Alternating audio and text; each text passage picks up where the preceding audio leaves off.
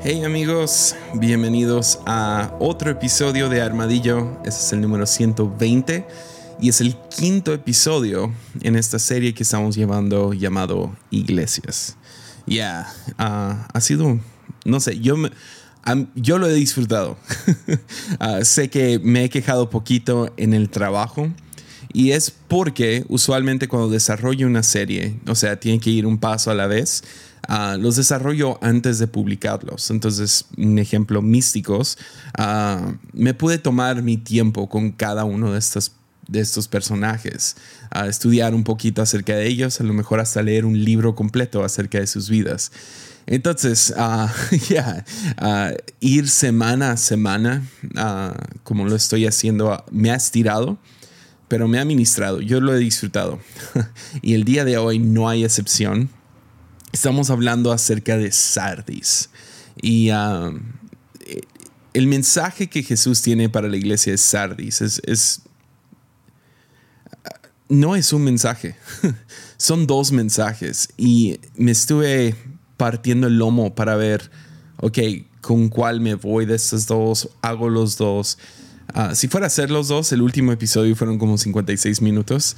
Ah, si fuera a hacer los dos, creo que me tardaría mucho, a menos de que nomás, no sé, hablara superficialmente acerca del segundo ah, o de los dos. Entonces decidí, ¿sabes que Voy a irme con uno, con uno de los dos lados, que es el que más me habla a mí. Y no nomás lo voy a hacer yo, sino voy a invitar a alguien más. Yeah. Entonces el día de hoy vamos a tener a mi buen amigo, el reverendo obispo arcángel Taylor Barriger. Yeah. Entonces él, él va a entrar en unos minutos. Primero quiero dar un poco del contexto de Sardis y de la iglesia en Sardis y por qué, por qué es relevante lo que Jesús les dice. Entonces, Apocalipsis 3.1 inicia diciendo esto. Escribe esta carta al ángel de la iglesia de Sardis. Ese es el mensaje de aquel que tiene el Espíritu de Dios de siete aspectos. Y, el, y las siete estrellas. Ahora, veamos, vayamos detrás Ah, regresemos en el tiempo por un segundo y vayamos a la ciudad de Sardis. ¿Dónde se encuentra esta iglesia? Ah, pues si nos vamos para atrás, unos 2000 años, ah, encontramos que es una ciudad hermosa. Ya, o sea, puedes ver fotos hoy en día. Si nomás vas a Google y pones Sardis, vas a encontrar lo que es una ciudad que, está, que tiene dos plantas no, no plantas como árboles, sino está en dos niveles. la ciudad comenzó encima de una como montaña, monte, pero es, es bastante... Son, son colinas muy empinadas. entonces ahorita ya la mitad está arriba, la mitad está abajo de esta montaña súper empinada, que son básicamente riscos. Y está, está hermoso para la vista. Entonces, ah, ya, Sardis se dedicaba a hilar lana. Ah, fueron los primeros en hacer eso, en, poder hacer ropa básicamente en, masivo. Entonces eran bastante innovadores. Ah, eran, elaboraban monedas. Ellos inventaron eso también. Entonces eran eran una ciudad de gran innovación y podrías decir tecnología. Yo sé que hoy en día pensamos tecnología, pensamos en electricidad y microchips y um, vacunas de Bill Gates. No, no, no, no, no. es broma, es broma.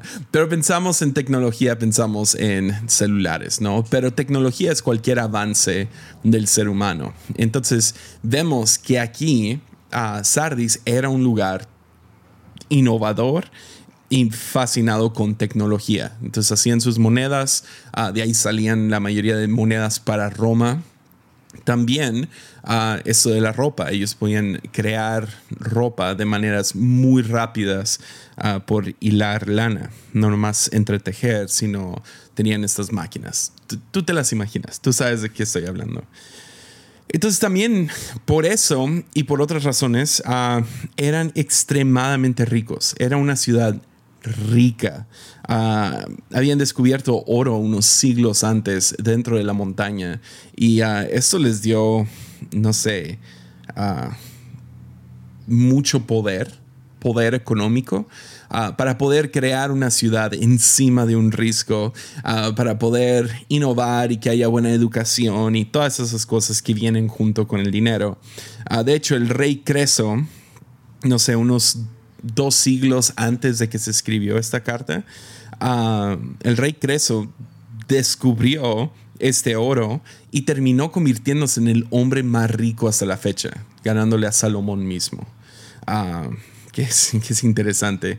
Ah, luego ah, vemos que era por lo mismo, por ser una, una, ciudad con mucha innovación, por ser una ciudad tecnológica, por ser una ciudad que estaba en la cima de un risco, construyeron muros enormes encima de esa montaña ah, y tenían mucho dinero, que eso terminaba dándoles mucho militar, educación, todas estas cosas, terminaron siendo considerados una ciudad inconquistable.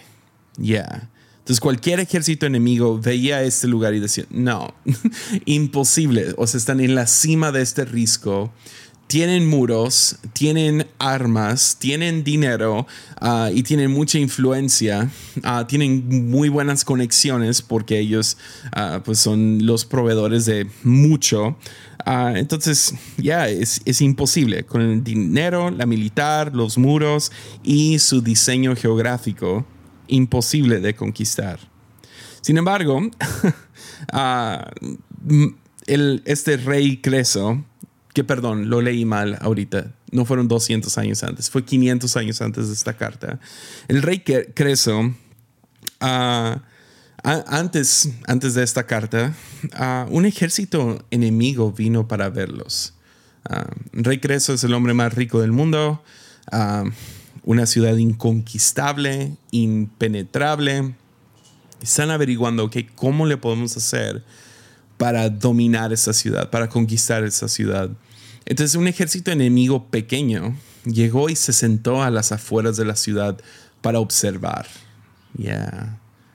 Y nomás se le quedaron viendo la ciudad, estudiando la ciudad, cómo se movían, qué hacían. Y uh, un día, uh, uno de los soldados del muro se quedó dormido. Y mientras estaba ahí, uh, mientras se quedó dormido, su casco se cayó del muro pero no nomás se cayó del muro, se cayó de todo el risco. Entonces, para no meterse en problemas, el soldado pidió cinco minutos y pidió ir por su casco. Entonces, dejó su lugar, bajó la colina, el risco, llegó hasta abajo, agarró su casco y luego lo subió. Y estos soldados enemigos estaban viendo esto y vieron, oh, hay un pasaje secreto hay una manera fácil de subir esta montaña. Ya. Entonces, fue por, fue por esto que los soldados esperaron hasta la noche y a medianoche subieron esta, este camino secreto y terminaron conquistando la ciudad. De una manera bastante humillante para la ciudad inconquistable que, una, que, un, que un ejército pequeño, unas tropas, podían tomar esta ciudad de noche sin ser detectados.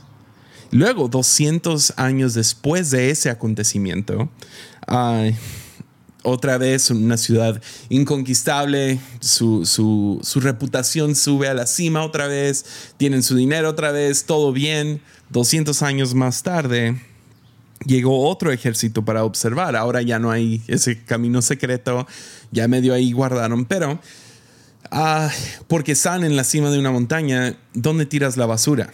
Ah, ¿Dónde tiras los cuerpos de los animales o aún los cuerpos humanos? ¿Qué haces con, con todo? Pues tenían la costumbre de, ¿sabes qué? No, aviéntalo del muro, no, tíralo, ah, que caiga abajo y, y después lo, lo, recogemos, ¿no? Lo quemamos.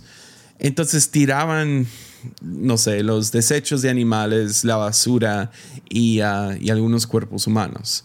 Ah, tiraban de un lado de, la, de, esta, de este precipicio. Ah, pero al aventarlos, pues se quedaban piezas, perdonen por ser tan explícito, pero quedaban diferentes partes de cuerpo colgadas del risco.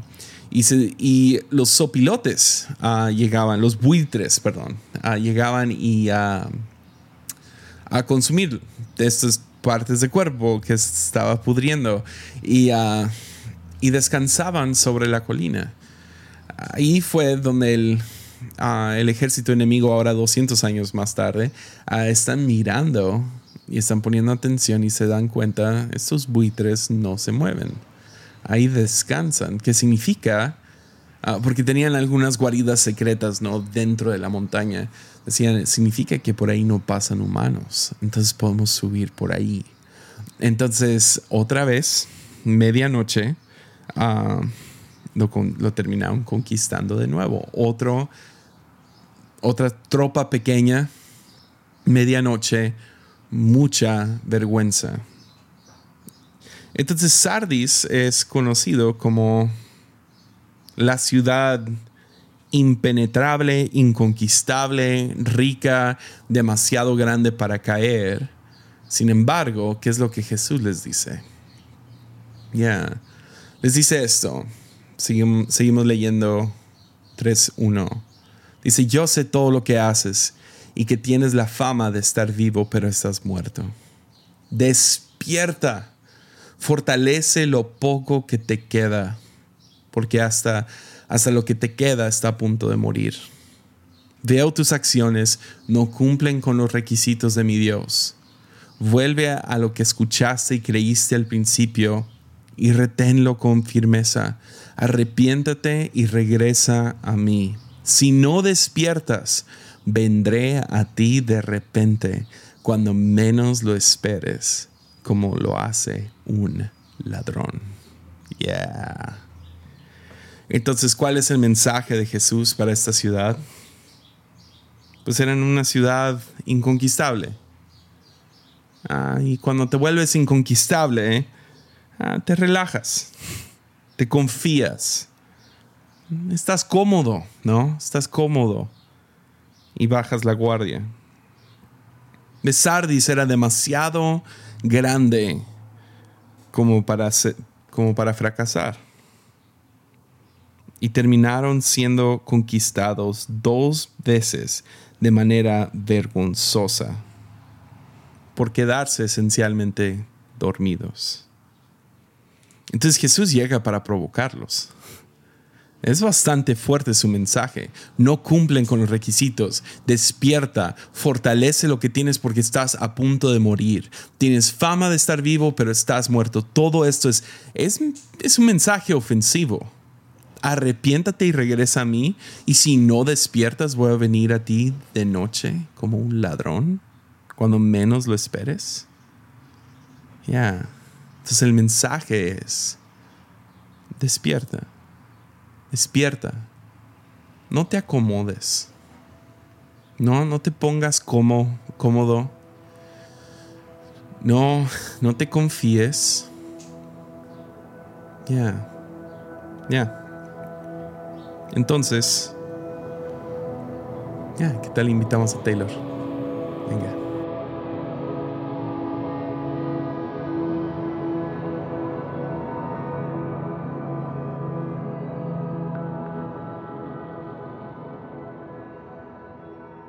Bienvenido, Taylor. ¿Qué tal? ¿Cómo estás? Man, muy bien, muy bien. Muy agradecido. Ya. Ah, llegamos al 2021, Jesse. Le hicimos. Ahí vamos, ahí vamos, poco a poco. Apenas terminamos enero y siento que fue casi 2020 en un mes. Eh, muy cierto, muy cierto. Hey, no, para, para mí es déjà vu, entonces. Ya. Ah, no, muy parecido. Sí. Muy parecido. Tú, tú, estabas, o sea, yo sé que, que no, pero había algo, como algún deseo de que, ah, cuando se acabe 2020, entrando al próximo año, cosas se van a calmar, o, o si vivías bien consciente de que es lo mismo creo que ah, amigos como tú no me dejan estar viviendo en las nubes. éramos muy conscientes de lo que iba a venir y, que continuaba. Y, O sea, tenemos para, para un buen de tiempo. Y nada, a los Jeremías, ¿no? Eh, construir casas, o sea, cultivos, tener hijos y darle con todo. Ya.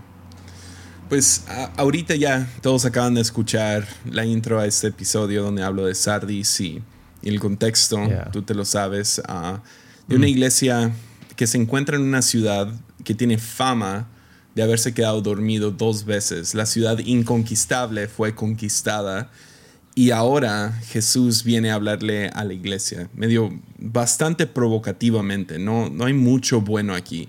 Con la mayoría les, dice, les dice, bien hecho, van bien, pero tengo esta cosa con Sardis, es, es mucho más, ah, por lo menos este primer mensaje, porque hay otro mensaje que estoy ignorando por cuestiones de tiempo, ah, pero este, esta primera parte no hay mucha, no hay como que ánimo, es más como, hey, Ah, están, están en peligro. Entonces. Sí, eh, eh, eh, hasta, hasta Jesús los llama ah, de una forma muy parecida a, lo cual él llamó a los fariseos, ¿no? Sepulcros blanqueados. Básicamente están, están como. Están muertos. Ah, llevan un nombre vivo, pero están muertos. Y. Uf, está muy fuerte lo que le dice. Ya, y la razón específica que te quería tener a ti es por por una frase que tienes en, en, Instagram y en diferentes lugares que ah, lo he visto que lo usas mucho y es nunca automático o nunca en automático. Mm. Y, ah, y, siempre me ha ministrado esa frase. Y ah, sé que es una convicción de vida y quería, quería que nos explicaras qué significa eso para ti. Oh, man. siendo un diseñador gráfico y trabajando en eso por un buen tiempo, siempre retrocedamos. Hay, un artista que yo seguí hace años, se llama Nazim, su, su no puedo pronunciarlo, pero él tiene una frase que es I am always hungry. Mm. Siempre tengo hambre. Mm. Y eso es su brand, su marca y, me impactó mucho. Había otro diseñador ah, que se llama Chuck Anderson, que su, su frase es no pattern, no patrón. No, no de patrón de amos, sino patrón de repetición. Okay. Y también, literalmente, como tú dices, me ministró. No son creyentes, pero me ministró mucho. y uh, iba yo buscando una, tenía algunas como que progreso constante y diferentes cosas, pero uh, un día estoy um, haciendo la Biblia en un año y llego a, llego a la parte Ah, o sea, la Biblia tiene cosas muy raras. Y llego a la parte de el Balaam. Y Balaam es conocido por su burro, ¿no? Que habló más que por él. Pero Balaam es un sujeto muy interesante porque no es... Yo no sé si, si realmente... O sea, tiene muy mala fama. Pero en un momento en su vida hizo algo brillante, que creo que es el corazón de Dios. Ah, viene, vienen los hombres de Balak, y piden que, hey Balaam, ¿puedes maldecir a Israel? Y él dice, no creo, pero déjame acudir a Dios.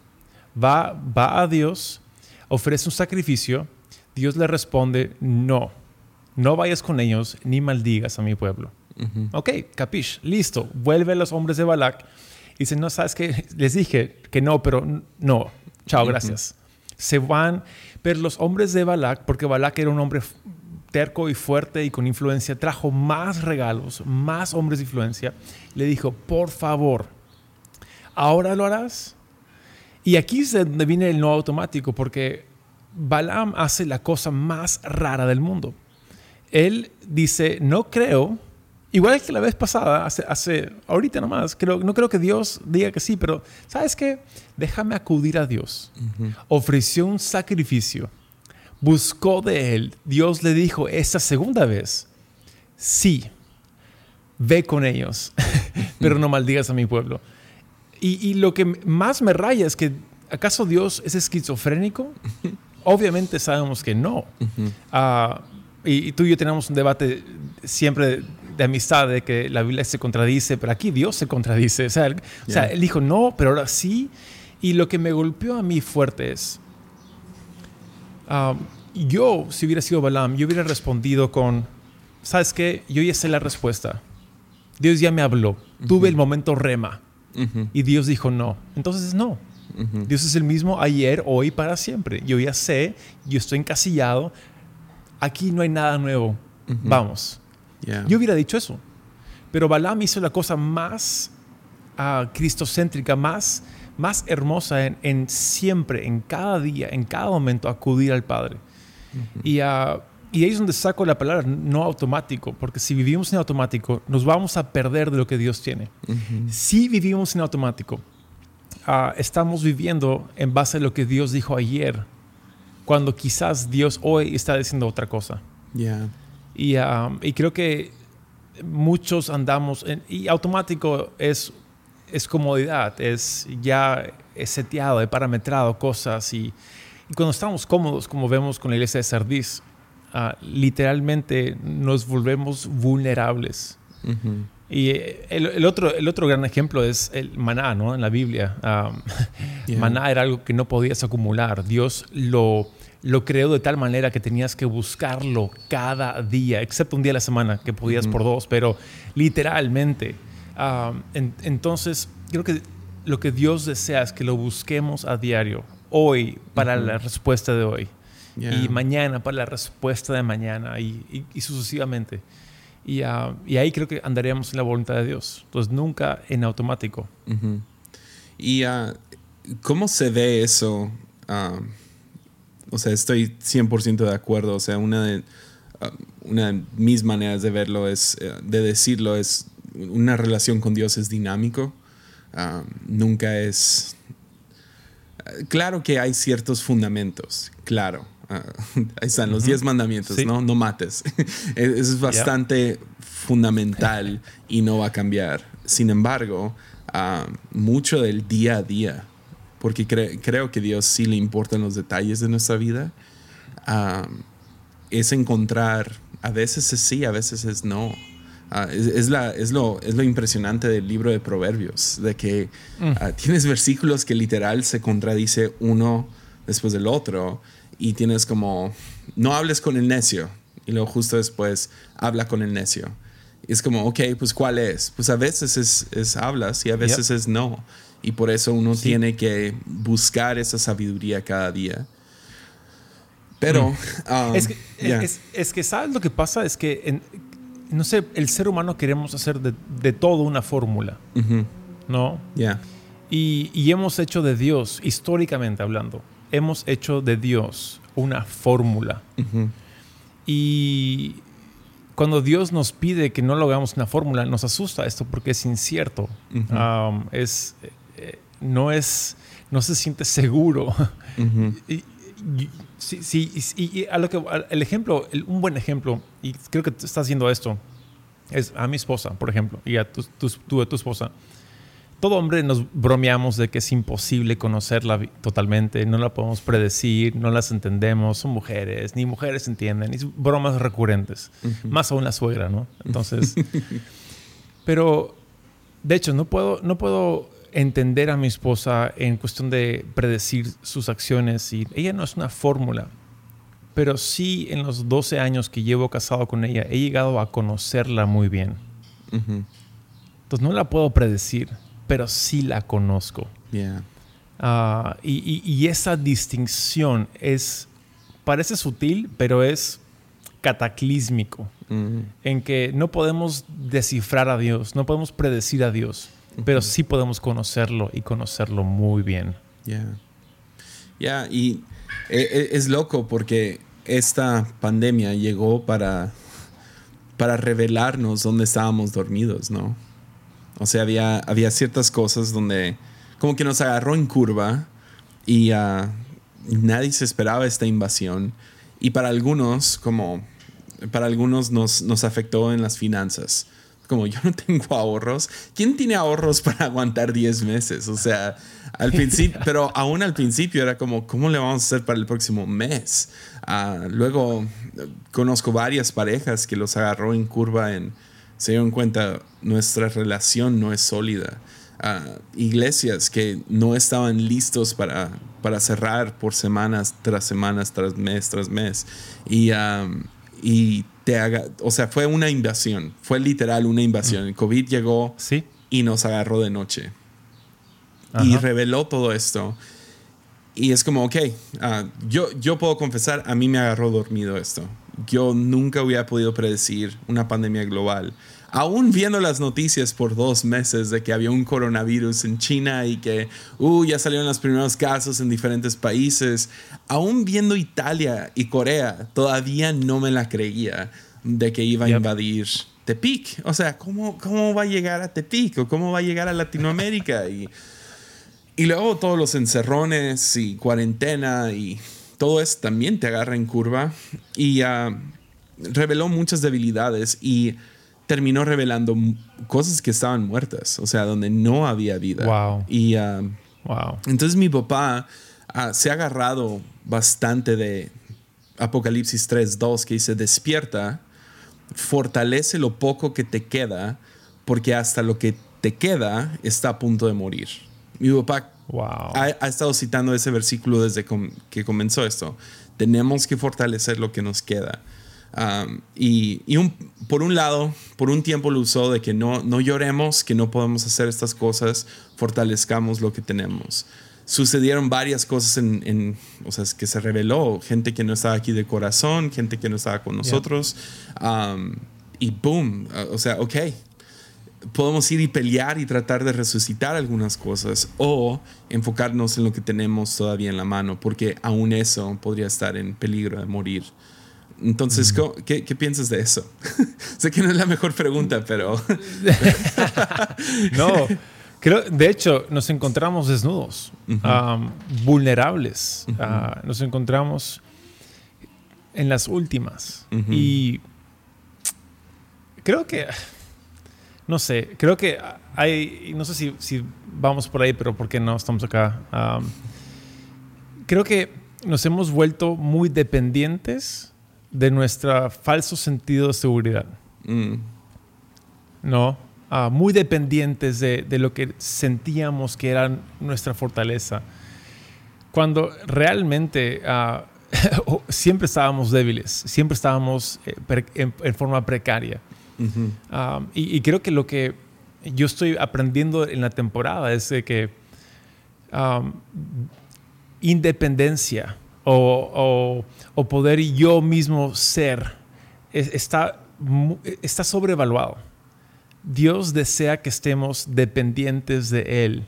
Ah, más, de lo que nos, más lo que nos acomoda estar, uh, más de lo que nos gustaría estar.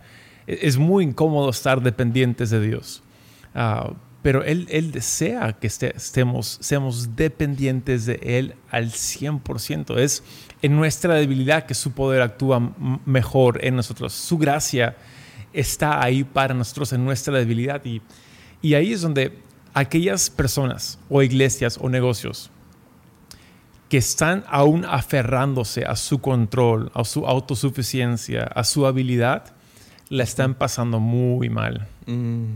En cambio, los que han aprendido a soltar y confiar, les empieza a ir mucho mejor.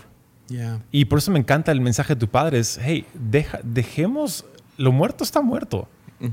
No, no para de aferrarte a esa, a esa cosa que ya, ya fue. Aferrémonos a lo poco que tenemos, pero confiando en Dios para que lo levantemos de nuevo. Y con esa mentalidad, o sea, vamos a estar bien. Ah, incluso mucho mejores al final de, todo esto. Porque estamos dependiendo de, de, Dios y no de nuestro falso sentido de seguridad. Ya. Escuché una historia, um, ah, leí una historia, perdón, hace muy poquito, de dos dos, dos cafeterías, librerías en Portland. Y las dos estaban así en la misma calle. Y uh, los dos tuvieron que cerrar por la pandemia y todo. Y luego como que los dos medios reabrieron y luego sucedieron todos los riots, ¿no? Los, estos, los saqueos de Estados Unidos. Y los dos fueron destruidos. Después de eso, uh, el gobierno dio algunos préstamos y pudieron reabrir como cafeterías los dos. Sin embargo, uno dependió totalmente de la venta de libros y café todo este tiempo. El otro, la dueña sabía hacer cosas con la mano. Entonces ella desde que inició la pandemia empezó a incorporar a hacer mascarillas Y eran mascarillas un poco más especiales, un poco más de lujo, costaban un poquito más. Ah, y se juntó con varias empleadas para pintarlos, para imprimirles diferentes diseños. Y hizo, hizo estas mascarillas con, no sé, con cierta... Ah, con cierto lujo, ¿no? Eran como que mascarillas de lujo. Los dos negocios siguen, siguen existiendo. Sin embargo, la dueña que sabía hacer algo con las manos y dijo, ok, esto ya no funciona, ah, no, no puedo abrir, pero tengo que seguir hacia adelante y se mantuvo despierta. Uh, ahorita es multimillonaria y el... Oh, wow. Ya, literal, ha ganado como, creo que como 3 millones de dólares con solo vender máscaras. Porque las hizo de, de lujo. Están caras. Costaban como 55 dólares estas cosas. Pero ha vendido miles y miles de mascarillas creando eh, empleos. Y dice, ya la cafetería nomás lo tengo como porque me gusta que, que haya una cafetería de este estilo en esa zona. Ya nomás es más hobby. Y la otra persona ha estado luchando y luchando y luchando. Y fue un artículo de Times o algo así de que la, los dos lados, ¿no? El, era el relato de dos, de dos cafeterías o algo así. Wow. Y ah, es triste. es triste para la persona que no se puso a hacer nada. Que no, que no hizo, dio un giro junto con, con lo que sucedió. Y también, o sea, da miedo. Me da miedo a mí de que. Porque, no sé tú, pero Ah, yo me enfrento a estas cosas donde, ok, tengo mi rutina, tengo mi manera de hacer las cosas y toda mi visión está en cómo puedo extenderlo, cómo puedo hacerlo crecer. Y luego de repente te quitan la alfombra debajo de los pies y es muy difícil iniciar de nuevo en algo, en algo diferente. Entonces, mm. no, sé, no sé qué consejo le darías a aquellos que son como yo. Creo que, ah, creo que es todos, ¿ah? todos. ¿Sabes, lo, que me, lo que me anima de, ahora? yo, yo, veo, yo veo COVID 2021, esta versión, como la segunda vuelta, a la misma pista. Mm.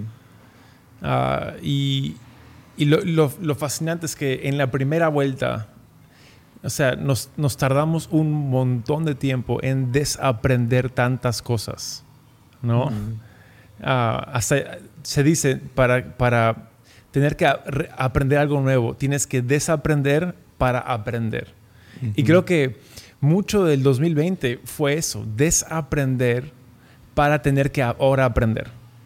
Y, fue un año muy difícil por ese sentido, muy complicado, muy desorientador, muy confuso, con muchas pérdidas y algunas ganancias, pero muchas pérdidas. Pero estamos ahora en el 2021 es un déjà vu. Estamos en la segunda vuelta de la misma pista. Ya hicimos reconocimiento de todas las curvas. Ya entendemos cómo funciona esto. Ya no tenemos que desaprender. Ya tenemos mucha ventaja a lo que fue el año pasado. Y creo que si lo vemos de esa manera, ah, creo que podemos decir, ok, se, me ha quitado bastantes cosas encima, mi comodidad, mis hábitos, mis formas, pero Dios, he aprendido. Ahora sé usar Zoom. Gracias Dios. Ah, ahora, ahora gente está aprendiendo a, dar en línea. ¡Wow! ¡Qué loco es eso! Antes en Perú era lo último que hacían. Creo que es igual con allá en México y... Ah, eh, vamos mejorando mucho. El en, fin, a lo que voy es, Ah, de hecho, de que hay temor, tengo, tengo tanta incertidumbre de lo que va a venir. Pero tengo una certeza de que al final de todo, si Dios es mi pan diario, si decido no vivir en automático, si decido tener esta, este sed y este hambre, que Dios promete que seré saciado. Dios promete que seré llenado. Y ahí es descansar, ahí, ¿no? Es descansar en, ok, Dios, ah, una dependencia y una confianza plena en Él. Y es, es, un, es un, buen ejercicio de, rendirnos, ¿no? Yeah. Constantemente. Yeah. Sí, y creo que con eso, o sea, va muy bien con lo que Jesús le dice a la iglesia, vuelve a mí. Es como desaprende Mm. algunas cosas, esto de... Y no sabemos, porque todas estas cartas son como escuchar solo un lado de una conversación de teléfono, ¿no? Entonces no sabemos exactamente qué estaba pasando en la iglesia, pero aparentemente se habían conformado, se habían acomodado y Jesús los está, o sea, provocando, despierta. Y es ah, que es irónico, esta mañana ah, mi esposa despertó para, acaba de nacer nuestra, nues- nuestra sobrina, ah, nuestro sobrino, perdón, y lo, lo llevó a las vacunas y todo. Entonces me tocó despertar a mi hijo. Y fue una de esas mañanas que no sé si tienen tus hijos, pero mi hijo, mi hijo es, es imposible dormirlo en la noche y es imposible despertarlo en la mañana. Que a veces es bueno, a veces es ya lunes está con todo, pero no el día de hoy. Duré como 20 minutos en despertarlo, ¿no? Y tuve que llegar al Oh, punto man. donde, ok, ya, ya, ok, despierta, ¿no? O sea, porque me está, no, no, y gritándole abajo, Sawyer, ya, ya es hora, ya es hora. Y, ah, y tuve que subir y provocar su despertarlo. Entonces creo que esta violencia, hay como que cierta violencia en lo que dice, arrepiéntate, regresa a mí, si no despiertas, vendré a ti de repente como un ladrón, cuando menos lo esperes. Es como, wow, o sea, es un regañote, pero también lo veo como un padre despertando, ¿no? Como que ya. Ah, pero me encanta eso, regresa a mí. Mm. Y ah, porque hay algo ahí en, en lo que tú estabas diciendo de desaprende ah, tus rutinas, tu manera de hacer las cosas. Ah, y hay un término ah, dentro de círculos de iglesia ahorita que es la deconstrucción, ¿no? Donde toman, toman un argumento de fe y lo, lo destruyen. Y es un concepto de filosofía que hoy en día se ha vuelto popular. Y tú y yo no somos muy fanáticos de esta, de esta palabra. No. Es, No. O sea, deconstruyes tanto que terminas con nada. Y no es el chiste. Más bien, me gusta ese concepto. Arrepiéntate, arrepiéntate y regresa a mí. Ah, que, que todo regrese siempre a una relación dinámica con Jesús, una relación diaria con Jesús. Y eso aplica tanto teológicamente como estrategias de iglesia, como ah, formo parte del clero o soy, soy cristiano que va los domingos a la iglesia, ¿no? Aplica a todos y no hay, no hay Oh, razón. Pero no. Es que es- es- Yeah. me emociona tanto lo que dices. Es que el, des- el desconstruir, ah, como dices, no lleva a nada y no es el corazón de, de Dios. No. Ah, Dios está en el negocio de la redención. Ah, él, eh, eh, él quiere re- redimir lo perverso, redimir lo chueco, quiere redimir lo, lo injusto. Yeah. No lo quiere deshacer, lo quiere redimir. Yeah. Y, y- y- y creo que a veces no entendemos esa dinámica porque ah, como en nuestro mundo, nuestra realidad, eso prácticamente no es posible. No es posible redimir algo que es tan perverso, pero Él sí puede y lo hace. Y vemos historias tras historias de gente que sus vidas han sido redimidas. Y eh, creo que es Apocalipsis um, 20 o 20 21, no me acuerdo ah, cuál de los capítulos, pero ahí, ahí Jesús dice, he aquí yo hago todas las cosas nuevas. Y esa frase siempre me lo repito. Dios está aquí redimiendo y no parchando, sino haciendo que sea nuevo. Ah, Yeah. yo, yo voy a decir, ok, dear baby Jesus, take the wheel, ¿no? Toma, toma el volante, Jesús. Yeah. Literalmente aquí estoy. ah, y, más me dejo mejores. Hay, hay un pasaje que está, ah, no estoy preparado para esto, pero es una descripción, ah, es uno, de los- eh, uno de los evangelios, donde la Biblia dice que Jesús dijo, ah, Juan bautizó en agua, pero yo he venido aquí para bautizarles en el Espíritu y en el fuego del Espíritu. Y, y a, lo que, a lo que vamos viendo es que tenemos un fuego refinador del Espíritu Santo trabajando con nosotros. Ahora, aquí, en este momento. Y sabemos que el fuego refinador hace diferencia entre el heno, hojarasca, perdón, el, el hojarasca, madera y, uh, y el heno, ¿no? Sí, y, y vemos de que la otra diferencia son diamantes, oro y plata, y, y, vamos presentando ante el Señor diferentes cosas. y, lo que se quema es quitado, pero lo precioso, el oro, no, es quemado, es refinado en ello.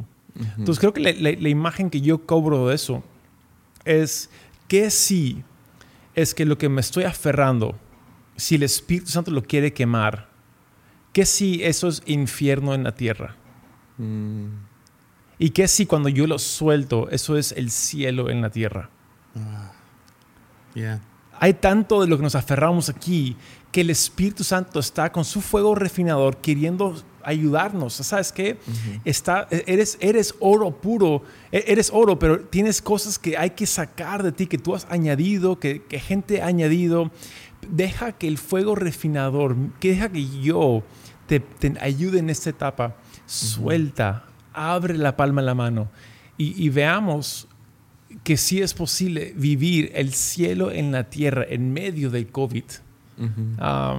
Y ahí es donde creo que el, es el nunca automático. Una vida muy desprendida del control, muy desprendida de, lo que me aferro. Y, y, en vez de aferrarme a lo mío, sabes que Dios, yo suelto a, ti, porque, tú, porque tú estás aferrado de mí. y es una imagen que a, mí me, me conmueve mucho, mucho, mucho. Sí, y y para ir como que concluyendo con esto, el, mi miedo más grande es perderme de lo que Dios está haciendo. Amén. Es, y, creo que no es por accidente. creo que creo que tiene que ser algún acto consciente donde te rindes. Ahora, como déjalo explico, no no siento que Dios me ve y dice, "No, tú no" y se va. No, es es más bien es cómo puedo vivir con, con el oído sobre, sobre el carril del tren, esperando, ok, ya viene, ya viene, ya viene, ¿qué, qué va a hacer?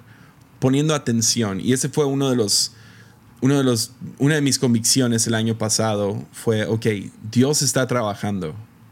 ¿Dónde? Y era como mm. que una, tengo que estar consciente ah, mm. de buscar, ok, en los pequeños milagros y te lleva a vivir muy agradecido porque lo terminas viendo y estás dando gracias por cosas muy aparentemente pequeñas, pero sabes, eso no hubiera sucedido sin Dios. O sea, Dios estuvo detrás de esto. Y um, entonces toda mi onda fue, Dios está trabajando aquí, ahora, en ti, en mí, ¿no?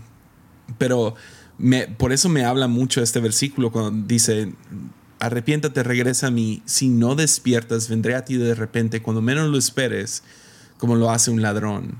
Y muchos toman esto como para, no ves, Dios va a venir y se va a llevar a algunos y a otros no, y ah, eh, que no te agarre diciendo groserías justo antes de dormir, no viendo una película clasificación C. Ah, no, más bien está hablando en el contexto de quedarte dormido y está diciendo voy a venir, voy a hacer algo. Ah, y el, mejor ladrón es el que no atrapan, ¿no? Ese es el, mm. ese es el chiste de, de, ser un ladrón, es que no te atrapen en el acto. Yo quiero atrapar a Jesús en el acto. Yo quiero ver qué es lo que está haciendo. No me la quiero perder. Y, y en este tiempo, con tantas preocupaciones, con ansiedades, con como que te dan tu, como, no sé, yo siento que entro en momentos donde estoy entumido. Estoy inconsciente. Estoy nomás haciendo las cosas nomás por sobrevivir. Y, ah, y, esa es la preocupación más grande de mi papá. Por eso habla de eso. Fortalece lo poco que te queda. Trabaja en lo que te queda. despierta, ¿no? Y eh, cuando hablamos del contexto de la iglesia, pero personalmente Sí, eh, o sea, no sé cuánta tele he visto, no sé cuántos videos tontos de YouTube he visto. He leído los. Eh, he leído, o sea, libros y ah, estoy tratando de constantemente estar distraído. ¿Por qué? Porque la realidad es tan fea. Entonces me estoy mm. tratando de entumir con, con ah, esto y lo otro y distraerme en cómo puedo hacer que pase el día. Y me da miedo que Jesús venga de noche y cuando menos me lo espere y haga algo sin que me dé cuenta. Yeah. Por- porque lo quiero y, ver. Y, y ahí es, um, justo mi madre estaba hablando um, hoy en la mañana y ya en conversaciones por un buen tiempo. La curiosidad de los 400 años, ¿no? Entre Malaquías y, y Mateo. Um, eh, los 400 años supuestamente silenciosos de Dios. donde aparece Juan el Bautista como, hey, Dios habla de nuevo como un profeta. Yeah. Y lo loco es que uno podría decir, Dios 400 años estuvo callado, pero no, Jesús vino como ese ladrón. Ujú. Nadie se lo esperaba, nadie lo estaba buscando y tantos se perdieron de, de la maravilla de Dios en la tierra Exacto. con nosotros.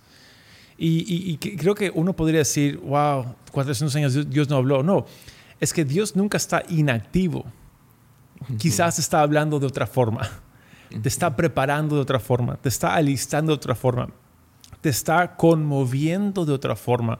Ah, y y hay- a- aquí, obviamente, es una especie de, de desierto, tormenta, o, o- o como lo queramos ver. Es, es un tiempo no deseable, donde muchos dicen, Dios, ¿dónde estás? Bueno, quizás es ese, ese, ese truco que- de, de que yo te voy a susurrar para que te acerques a mí. Yeah. Ah, ya, no te, ya no te voy a hablar en voz alta o gritar. Ahora es, hey, yeah. ¿me escuchas? Hey, despierta. y, y- y entonces, que nos provoque a acercarnos a Él. Que nos provoque a- a- a- a asomarnos a Él. Lo que me fascina de, de lo que vemos en aquí la iglesia de Sardis, aunque es la iglesia de, las, de las peores, hay dos malas, ¿no? Y de, desde las peores. Y, um, pero aún Jesús les está hablando. Yep. No, no le hizo la ley del hielo. Ah, No se ofendió. No, no dijo a chusma, chusma, ra, ra. No, dijo, hey, aún veo en ti un- un- una llama que pueda ser encendida y pueden volver si solo vuelven a mí. Yeah. Y ah, pues hay, hay mucha esperanza.